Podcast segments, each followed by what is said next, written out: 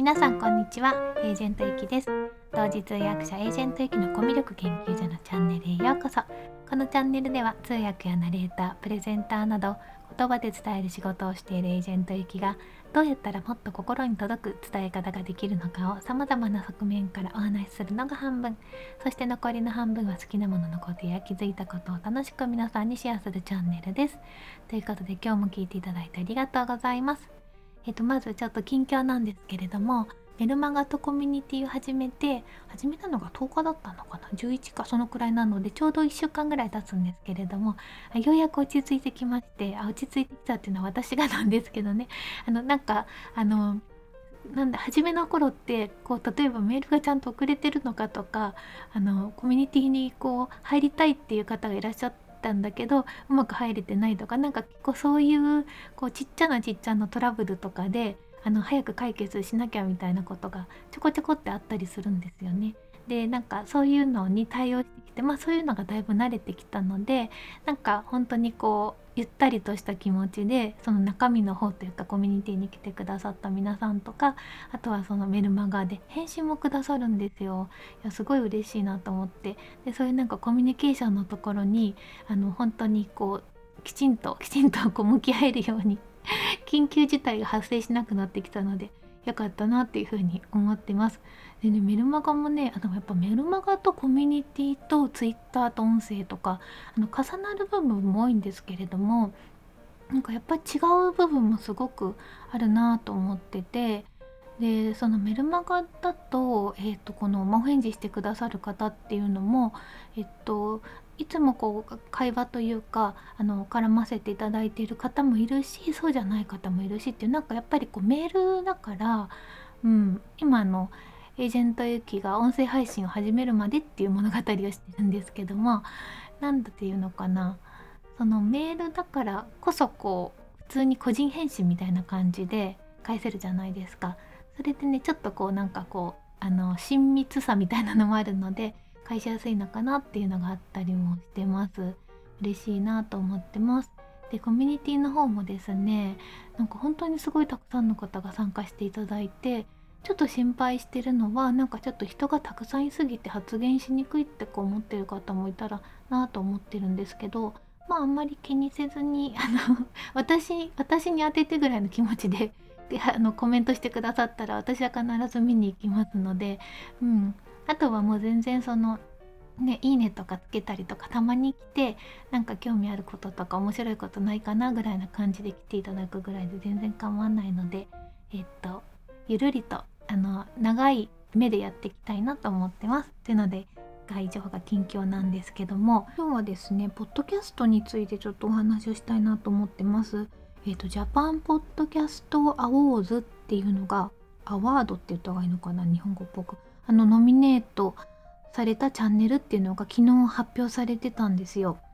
でその記事というかあのツイッターで流れてきているのを見てそのページに行ってあどんなチャンネルが今ポッドキャストで旬なのかなっていうのをねこう眺めてみたっていう今日は話です。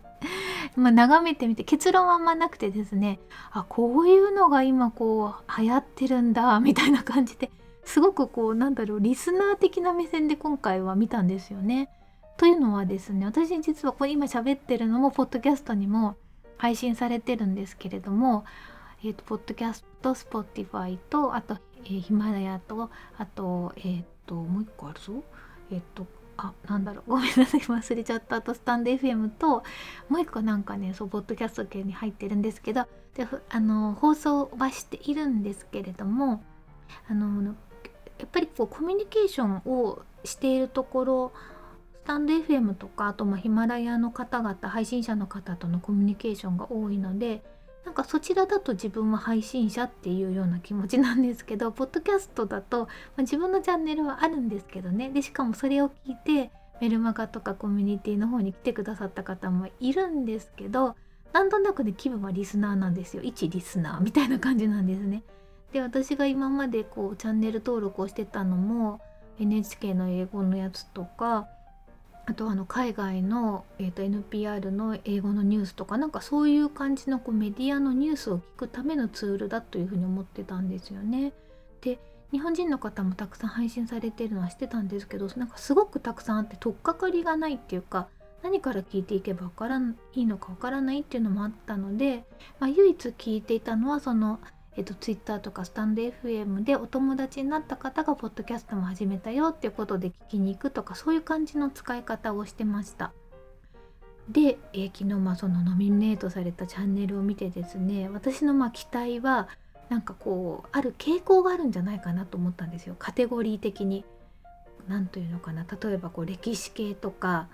まあ、農業とかなんかそういうちょっと今流行りのこととかなんか例えばすごい若い方がやってるチャンネルとかなんかそういう感じで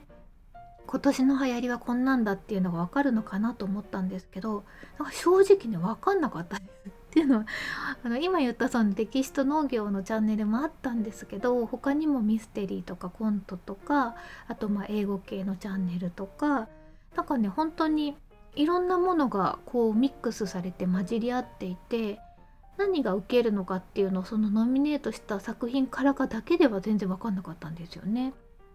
でただですね共通点がありましてこれは結構びっくりしたんですけど長尺なんですよ。えっとね2つ共通点があって1つは長尺で2つ目は、えっと、2人以上の掛け合いとかあのそういうのが、まあ、複数の方でおしゃべりしてるっていうのが多かったっていうのが特徴でありました。でそのね長尺っていうのもびっくりするぐらいの長尺もあってですねえっとね60分以上のものもね結構あったんですよ。でメインはというかまああの大多数は30分から60分ぐらい、まあ、40分とかそのくらいが多くて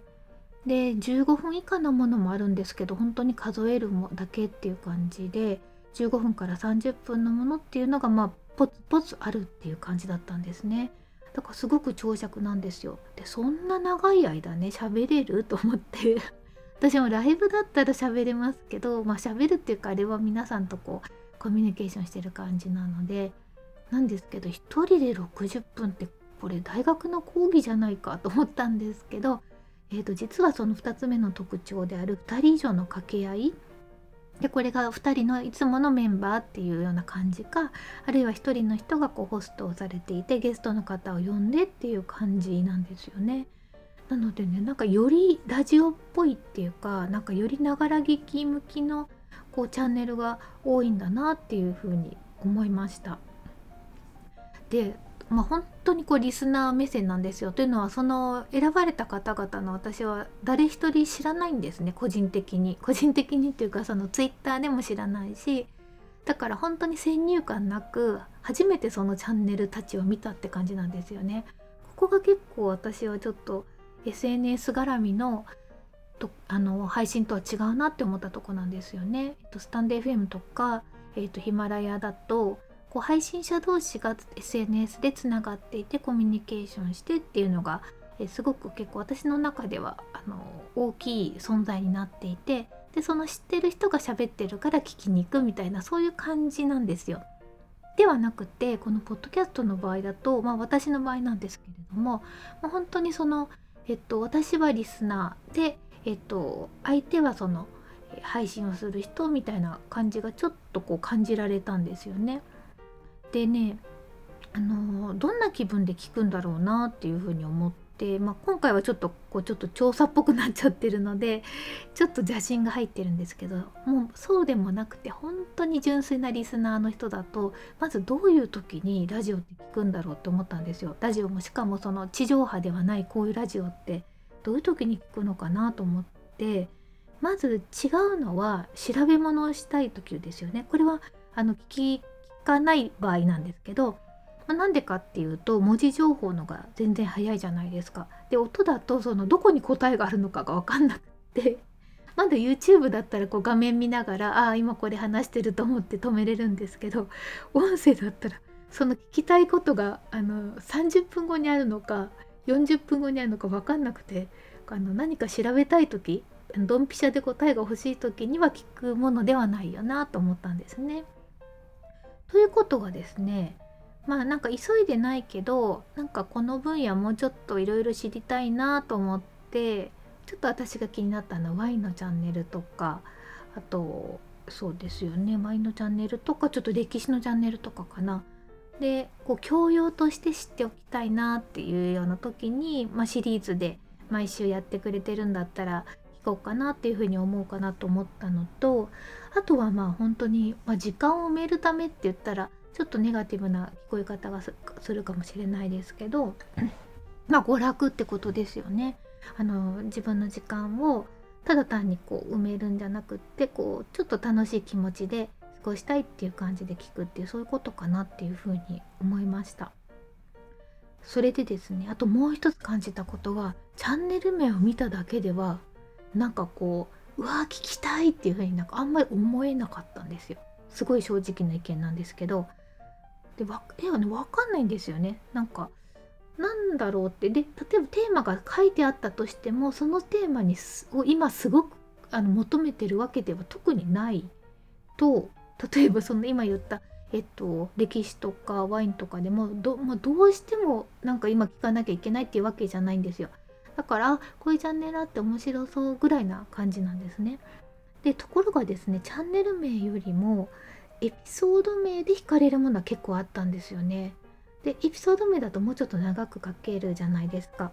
え例えばさっきの歴史で言うと、えっと、歴史のそのチャンネルの番組は例えばこの歴史を面白く学ぶ古典ラジオってことで、まあ、これだけだとあーっていう感じなんですけどその、ね、エピソードの名前だと例えば株式会社の誕生世界経済を変えたやばすぎる発明っていうことであこれはねちょっと聞いてみたいなっていうふうに思ったりあとはねアメリカアメリカンライフみたいなこう番組があったんですけどそうそうアメリカンライフのでこれもねなんか毒舌アメリカンライフって書いてあるとまあ面白そうと思うんですけどももう今すぐタップして聞くかっていうと、まあ、そこまででもないんですけどエピソードのあのタイトルを見ると面白そうって思ってこうねクリックしたくなるんですよね。例えばねえーと、大統領選がヒートアップ移民の私たちの生活どうなるのとかなぜ人類は浮気をするのかアメリカの浮気事情に驚愕とか書いてあるとこれはちょっと聞きたいなっていうことでこうタップするっていう感じになるのかなって思いました。でこう思うのは多分まあチャンネル名が短いっていうのもあるんですけどパーソナリティがやっぱね誰か知らないまあ、知らない人なんですよ だからねこれはちょっとさっきの話にも戻りますけれどもえっと SNS 的なものがあるのとないのではこういうふうにこう、まあ、チャンネルに対しての興味関心っていうのが全然違うんだなと思いました。ある意味その SNS からつながってくるとその人のことを知るために聞くっていう感じなんですよね。その知ってる人が Twitter とかで発信をしていてその発信内容はは知っているんだけれどもラジオだとなんかもうちょっと奥深くいろいろこう心の内を話してくれてるのかなと思って聞きに行ったりっていうなんかそういうこう動線があるんですけど、えーとまあ、それがあるかないかっていう違いはあるのかなと思いました。もしかしてあのポッドキャストでもそういうね SNS 的なものがあるのかもしれないんですけど少なくとも私の世界から見えてないので本当になんか一リスナーとしてっていう感じで今日このジャパンポッドキャストアワーズのノミネートされたチャンネルっていうのを拝見させていただきましたこれまだねえっとノミネートの段階でえっとこの後はみんなが選ぶっていうんじゃなくて選考委員が8名いらっしゃってこの8名の方結構著名な方が多いんですよね。えっと、モデルさんとか女優さんとかもいれば、まあ、いろんな業界で活躍されているような方々方々がいらっしゃって、まあ、普通の人じゃないって感じですね。その方たちの最終変更最終選考を経て3月5日に開催される授賞式にてっていうふうに書いてあるのでちょっと先になるみたいですね。これでも選考者の人全部聞くの結構大変ですね。ノミネートされたのすごいたくさんあるので まあでもあれかなやっぱり面白そうっていうのを聞いてそこから選ぶ感じになるのかなと思います。一応リンク貼っときますのでもしあの気になる方とかあとはまあ私はなんかこうしたぼんやりとした分析しかできなかったんですけどいや今からポッドキャストはこういうのが受けててこういう方向に行くんだっていうのをここからもし読み取れる方がいらっしゃったら是非私は逆に教えていただきたいです。えー、ということで今日はえ、ジャパンポッドキャストアワーズにノミネートされたチャンネルを見てという話をしてみました。それではコメント返しのコーナーです。2回前の放送の本音を引き出すプロの技とはインタビュー編ということでこれはですね音声配信の教科書をきっかけに新聞記者さんに取材をしていただきました。ということでその時に私がもう本当になんかねポンポン本音が飛び出すようなおしゃべりになっちゃったんですよ。でそのまあ引き出された側なんですけれども、まあ、どういうこうプロの技で私のポンポン話を引き出したのかっていうのをちょっと書いてみました。でコメントいただいてます。ありがとうございます。ステラさんからです。あ木魚笑ってくれてますね。これ木魚は何の話したかっていうとねこれはあのねえっとこのコラボ配信とかあとまあインタビュー配信みたいな感じでこう2人で掛け合いみたいな感じで収録されてる方ライブされてる方いらっしゃるんですけど今どうしても見えないっていうこともあってそのね相づちがねちょっと頻繁にされる方とかいらっしゃるんですよ。なんかそれがちょっと木魚みたいにポンポンポンって聞こえるのっていう話をしました。はい。でちょっとステラさんのコメントの続きいきます。え相づちが増えるオンラインのインタビューただでさえ多い日本人の相づちがより顕著に現れたりしているのかもしれませんね。ひきさんの本読ませていただきますってことであステラさんありがとうございます。わ嬉しいです。ちょっと後でステラさんのページにも行きますね。えー、あのね日本人のね相づちの多さっていうのはこれちょっとこの間は言わなかったんですけどあまりにも多いです。これはあのね通訳してるとすっごい感じるんですけどかもねなんか、ね、相づちを求めてくるんですよ。通訳者。それからというか相づちを本人が打つと思っているところで日本語を止めるんです。例えばですねえ昨日私はいやそこまで訳してみたいな。いや昨日私はってあの文章言ってくださいよみたいな。で例えばえっとまあ、昨日私はで「うんうん」って言ってほしくてその後えデイジーに行って「うんうん」シュークリームを2つ「うん」買いましたうーんっていうこんな感じなんですよなんかいやちょっと頼むから一文全部言ってくださいっていう感じになるんですけどこれは本当に極端な例なんですけど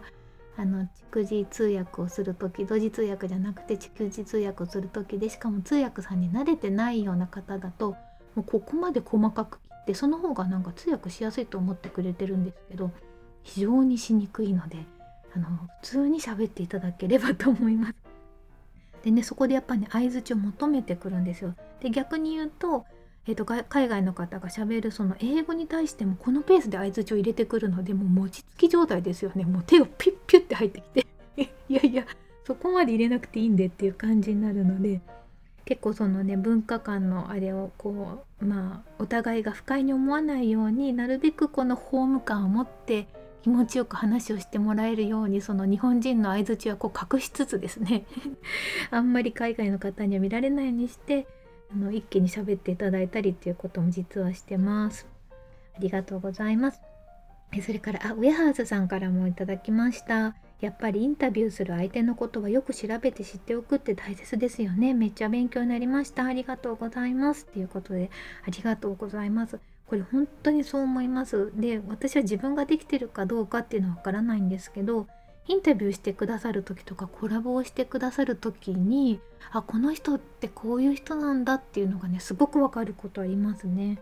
あのまあコラボも別にこうその場で思いつきでコラボしたりとか、まあ、軽い気持ちのコラボとか食レポコラボぐらいだったらいいんですけどえっとあんまりよく知らない方とかからもちょっと以前はコラボ申し込まれてえっと、じゃあやりましょうかっていうようなことになった時とかになんかそのお互いがやっぱり関心がまずはそこまで盛り上がってないとですね何だろうその質問があんまりお互いなくてですねえっと、えー、一生懸命聞きながら質問を考えるみたいな感じになったりとかやっぱなんか私なんかインタビューとかコラボってもう本当に調べたりとかその方の方をずっと追いかけててもうぜひ話聞いてみたいなっていう感じじゃないと多分やってる側も聞いてる側もつまらないのかなっていうふうにちょっと思っちゃったりします。一方ですごくやっぱすごい調べてきてくださる方とかあと私もなんかこの人の話はすごい聞いてみたいっていうコントで申し込んだ時とかは、まあ、質問も絶えないですしもっともっと聞きたいなっていう感じになりますよね。インタビュー毎日お仕事でされてる方は大変だなって思います。えそれからガジェットインちゃちゃまるさんからです。いつもコメントありがとうございます。え僕もスタイフのコラボ収録でインタビューしたことがありますが相手のことをめちゃくちゃ調べて収録も全部聞いて臨んだなと思い出しましたえなんとなくでやりましたがプロもやっている正しいインタビュー方法だったんですねってことでいやちゃちゃまるさん素晴らしいですねなんか確かなんかこう一人の方の配信をずっと聞いてる的なツイートを私も見かけたことがあるのでその時のことでしょうか。よくわからないんですけどあのいや、まあ、全部ってなるとねこのあのつまみ聞きできないっていうの音声の辛さですよね。本とかだったらそのまず目次見て自分が興味ありそうなとことか質問とか書きながらできるけどこれ音声だとやっぱり2倍速までしかいかないしで、まあ、オーディブルみたいにこれ私オーディブルたまに2.6倍で聞くんですけどもうピロピロピロみたいな感じで早口になるので理解がちょっとギリギリっていうこともあってああすごいですね。でもやっぱりこの相手のことを調べて調べれば調べるほど興味が湧くのでそうすると聞きたいっていう気持ちになるしその聞きたい全開で来られるとあのインタビューされる側もあもう何でも聞いてっていうのすごい気分が上がりますよね。インタビューってすごく気分が関係すると思います。もうその瞬間に機嫌損ねられたらもう絶対それ以上話してくれないかなって思うので怖いなって思うんですけれどもさすがちゃちゃまるさんです。ということで今日もコメントありがとうございました。皆さんのコメントもこんな感じで放送の中でご紹介させていただきます。ということで最後まで聞いていただいてありがとうございます。今日も素敵な一日をお過ごしください。お相手はエージェントゆきでした。